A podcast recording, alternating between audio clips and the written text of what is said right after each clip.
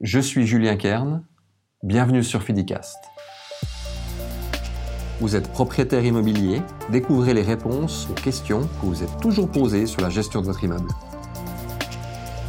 Bonjour à toutes et à tous.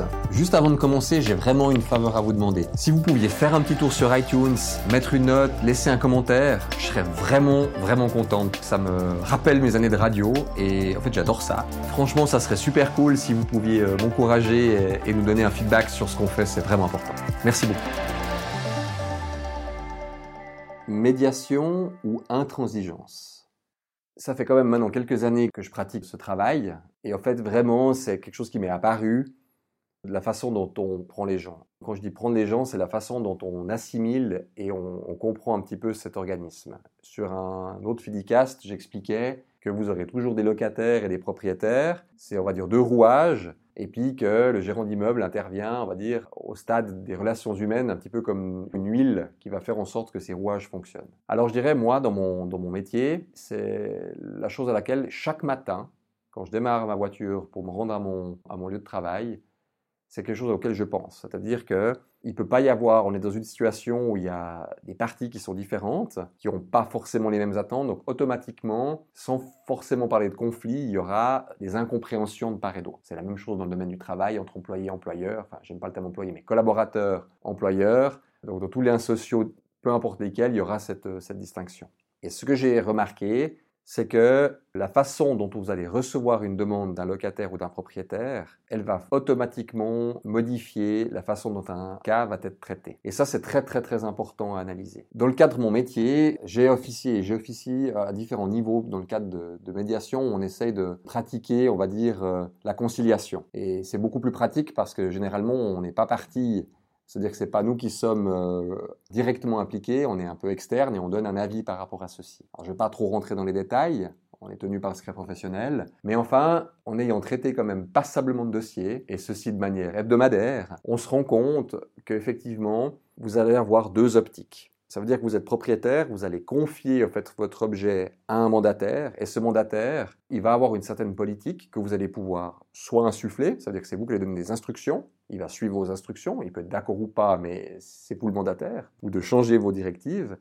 Et puis vous allez avoir des gens qui vont réagir de manière différente ou pas. Alors c'est sûr que si vous avez affaire à un, gérant d'immeuble qui est fatigué, qui est agressif, qui a plus le temps de prendre les considérations des gens, ben au bout d'un moment ça va coincer. Je dis pas qu'il va mal faire son travail. Mon but c'est pas d'être péjoratif ou de, ou de critiquer ce qui se fait, mais c'est de prendre en considération que si un locataire a un problème lambda, ben, la façon dont votre gérant d'immeuble va le recevoir, ça va quand même influencer toute la suite de la procédure. Vous pouvez avoir, et ça c'est des choses que j'ai vues, c'est des choses que j'ai rencontrées même au sein de ma propre, euh, ma propre entreprise, où un banal problématique de frigo qui gèle les aliments peut dériver jusqu'à une procédure devant un tribunal de première instance. Parce que c'est parti sur euh, les mots qu'il fallait pas, on n'a pas répondu au courrier quand il fallait, on a utilisé une lettre type ou on était agressif, alors qu'en fait il suffisait simplement de prendre 10 minutes, de se rendre sur place et puis de régler le problème. Peu importe de savoir à ce stade-là qui a raison ou pas. Je dirais qu'on essaye toujours, en tout cas pour moi, c'est vraiment les valeurs profondes qu'on a, c'est effectivement d'abord de tenter à l'interne, je ne parle pas forcément de médiation, mais une écoute, une écoute réciproque. Donc moi, je suis là en tant que gérant d'immeuble pour représenter et défendre les intérêts du propriétaire, coûte que coûte. Mais il y a une façon de le faire, parce que vous avez affaire à un locataire qui a des droits aussi, il y a tout le titre huitième des codes des obligations qui en parle, et il faut savoir qu'effectivement, le locataire a quand même beaucoup de possibilités de pouvoir agir. On ne va pas rentrer dans les termes, légaux et les possibilités, ça, ça sera c'est l'occasion d'un autre podcast et d'une autre discussion, mais c'est très important effectivement de voir comment vous allez prendre la chose. Et moi, quelque chose qui m'a marqué, j'ai un prospect propriétaire un jour qui m'a approché, sur lequel on a fait l'analyse, etc. On a pu expliquer notre philosophie. Et il m'a dit, écoutez, euh, monsieur, bah, c'est très bien ce que vous faites, mais je crois que je ne vais pas vous confier le mandat parce que vous n'êtes pas assez agressif. Vous êtes, vous êtes trop du côté du locataire. Alors, je tombais des nues parce que j'expliquais justement que mon objectif, c'était justement de lui éviter des problèmes. Parce qu'effectivement, bien sûr, on peut répondre euh, de manière très très formelle non, c'est comme ça, mais au final, vous n'aurez peut-être pas à avoir raison. Donc peut-être que cette attitude va vous conduire à des problématiques qui risquent de coûter quand même plus cher. Donc on va toujours essayer de privilégier la médiation dans le respect des intérêts du propriétaire, bien entendu, mais en restant sur un ton courtois et puis surtout en prenant en considération les conséquences qu'une intransigeance pourrait avoir. Quelles sont les, conséquences d'une intransigeance? Je reprends mon exemple de frigo. Donc vous répondez pour une raison X ou Y, non, ce frigo va très bien, euh, c'est de votre faute si, euh, si gèle les aliments, vous avez qu'à le dégeler plus souvent, au revoir, j'ai autre chose à faire, vous raccrochez, boum. Alors c'est pas, même si vous avez dit ça poliment, le locataire peut se braquer, et puis alors ce locataire va aller trouver un mandataire externe, va lui expliquer ben, ce problème, ce mandataire externe va commencer à éplucher euh, euh, les conditions, les contrats cadres, regardez est-ce que par exemple il y a une formule de notification lors de la conclusion du bail euh, à l'entrée du locataire Est-ce qu'il y a peut-être d'autres défauts?